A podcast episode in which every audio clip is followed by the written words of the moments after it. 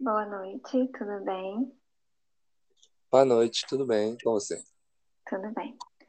Pessoal, hoje estarei aqui entrevistando, na verdade será mais um bate-papo, com Rafael Fernandes Lordeiro. Ele é estudante do quarto período de Psicologia na UNA Campus Guajajaras e reside em Belo Horizonte. O tema que será abordado será a natureza e psicologia. O que, que a psicologia tem a ver com a natureza?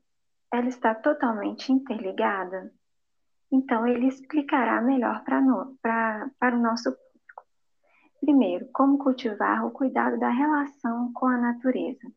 É com você, Rafa. É, queria agradecer por estar presente nesse podcast maravilhoso que eu admiro muito. E, bom, por incrível que pareça, as pessoas não sabem que a psicologia está ligada diretamente com a natureza, com a saúde mental. Por quê? Porque, por exemplo, é, a poluição sonora é uma coisa que atrapalha muito é, a nossa saúde mental. E nas cidades urbanas é um dos problemas mais frequentes que a gente costuma presenciar. E sem falar que, por exemplo, aqui em Belo Horizonte, agora, onde eu resido, estamos presenteando uma, onda, uma, uma, grande, uma, grande, uma grande onda de calor. E as pessoas às vezes desconhecem que o calor muda completamente o nosso humor, deixa a gente mais estressado, deixa a gente mais propício a desenvolver quadros de estresse, a desenvolver, é, por exemplo, algumas doenças, igual a TAG, que é um transtorno de ansiedade generalizada. Então, a natureza sim está ligada completamente à nossa saúde mental. E a gente devemos sempre nos cuidar, é, principalmente é muito bom a gente fazer caminhada ao ar livre, são coisas assim que ajudam extremamente a nossa saúde mental. E inclusive nesses tempos de pandemia, as pessoas se fecharam muito dentro de casa, então as pessoas acabam esquecendo que existe uma vida lá fora e o contato com a natureza faz muita diferença na nossa saúde mental. Então a gente a gente sempre deve preservar. É, sei que é, parece bobo falar aqui, mas por incrível que pareça, até hoje em dia a gente presencia as pessoas jogando lixo na rua, as pessoas queimando, pondo fogo em lotes para causa para capinar, né? Então, tipo assim, são coisas que vão degradando a natureza é, e vai fazendo com que a gente presencia é o que a gente está presenciando agora. Esse calor é. insuportável, essa falta de uhum. chuva.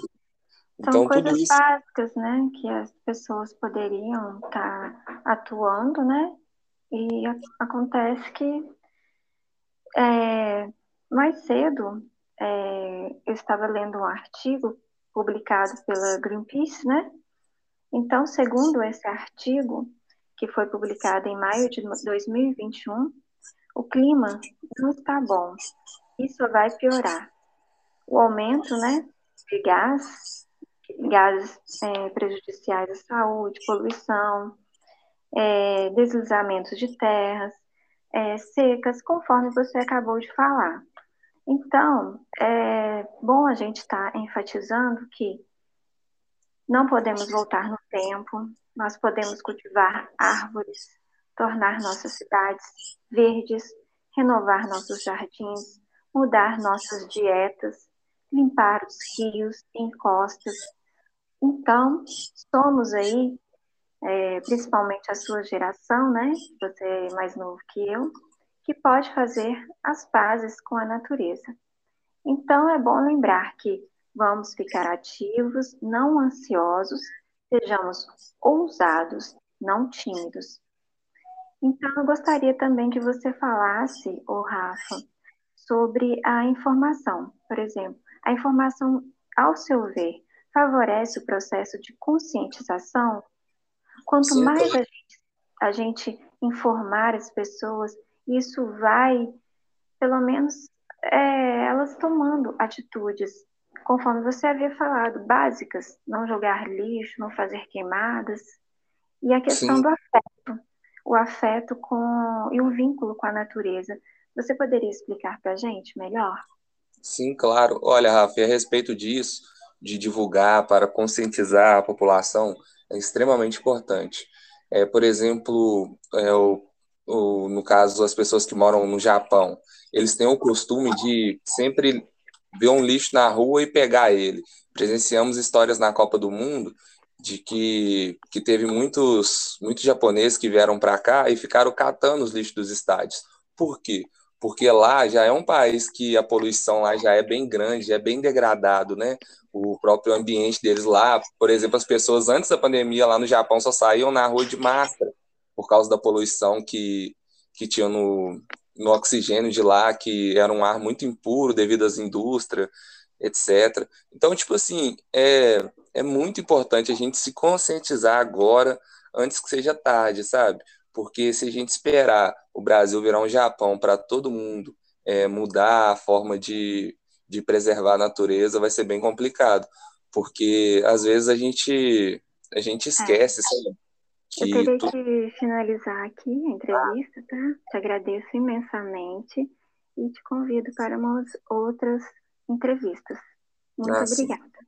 Meu Eu nome é Rafaela Faria, sou jornalista. Sim. Boa noite, tudo bem? Boa noite, tudo bem com você? Tudo bem. Pessoal, hoje estarei aqui entrevistando, na verdade será mais um bate-papo, com Rafael Fernandes Lordeiro. Ele é estudante do quarto período de Psicologia na UNA Campus Guajajaras e reside em Belo Horizonte. O tema que será abordado será a natureza e psicologia. O que, que a psicologia tem a ver com a natureza? Ela está totalmente interligada? Então, ele explicará melhor para, no, para, para o nosso. Primeiro, como cultivar o cuidado da relação com a natureza. É com você, Rafa. É, queria agradecer por estar presente nesse podcast maravilhoso que eu admiro muito. E, bom, por incrível que pareça, as pessoas não sabem que a psicologia está ligada diretamente com a natureza, com a saúde mental. Por quê? Porque, por exemplo, é, a poluição sonora é uma coisa que atrapalha muito é, a nossa saúde mental. E nas cidades urbanas é um dos problemas mais frequentes que a gente costuma presenciar. E sem falar que, por exemplo, aqui em Belo Horizonte, agora, onde eu resido, estamos presenteando uma, onda, uma, uma, grande, uma, grande, uma grande onda de calor. E as pessoas às vezes desconhecem que o calor muda completamente o nosso humor, deixa a gente mais estressado, deixa a gente mais propício a desenvolver quadros de estresse, a desenvolver é, por exemplo, algumas doenças, igual a TAG, que é um transtorno de ansiedade generalizada. Então, a natureza sim está ligada completamente à nossa saúde mental. E a gente devemos sempre nos cuidar, é, principalmente é muito bom a gente fazer caminhada ao ar livre, são coisas assim que ajudam extremamente a nossa saúde mental.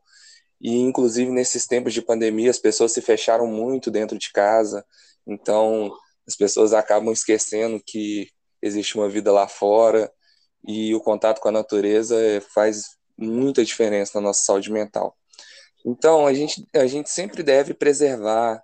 É, sei que é, parece bobo falar aqui, mas por incrível que pareça, até hoje em dia a gente presencia as pessoas jogando lixo na rua, as pessoas queimando pondo fogo em lotes para causa para capinar, né? Então, tipo assim, são coisas que vão degradando a natureza é, e vai fazendo com que a gente presencia é o que a gente está presenciando agora. Esse calor é. insuportável, essa falta de é. chuva. Então, São coisas isso... básicas, né, que as pessoas poderiam estar tá atuando, né, e acontece que é, mais cedo é, eu estava lendo um artigo publicado pela Greenpeace, né? Então, segundo esse artigo, que foi publicado em maio de 2021, o clima não está bom. Isso vai piorar.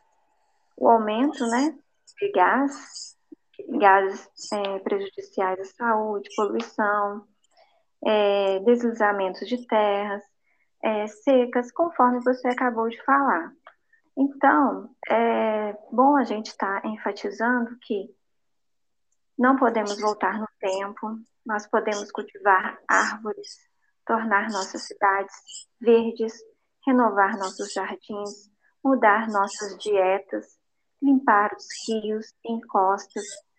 Então, somos aí, é, principalmente a sua geração, né? Você é mais novo que eu, que pode fazer as pazes com a natureza.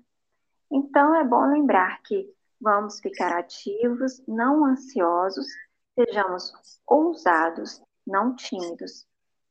Então, eu gostaria também que você falasse, o Rafa, sobre a informação. Por exemplo, a informação, ao seu ver, favorece o processo de conscientização?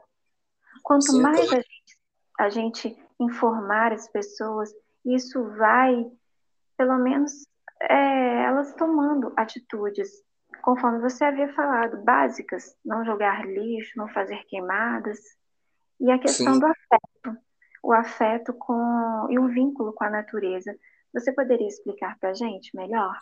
Sim, claro. Olha, Rafa, a respeito disso, de divulgar para conscientizar a população, é extremamente importante. É, por exemplo, é, o no caso, as pessoas que moram no Japão, eles têm o costume de sempre ver um lixo na rua e pegar ele. Presenciamos histórias na Copa do Mundo de que, que teve muitos, muitos japoneses que vieram para cá e ficaram catando os lixos dos estádios. Por quê? Porque lá já é um país que a poluição lá já é bem grande, é bem degradado, né? O próprio ambiente deles lá, por exemplo, as pessoas antes da pandemia lá no Japão só saíam na rua de máscara por causa da poluição que, que tinha no, no oxigênio de lá, que era um ar muito impuro devido às indústrias, etc. Então, tipo assim, é, é muito importante a gente se conscientizar agora, antes que seja tarde, sabe? Porque se a gente esperar o Brasil virar um Japão para todo mundo é, mudar a forma de, de preservar a natureza, vai ser bem complicado. Porque às vezes a gente, a gente é. esquece, é. sabe? Eu teria tu... que finalizar aqui a entrevista, tá? Te agradeço imensamente e te convido para umas outras entrevistas. Muito ah, obrigada. Meu Eu nome é Rafaela Faria, sou jornalista. Nossa.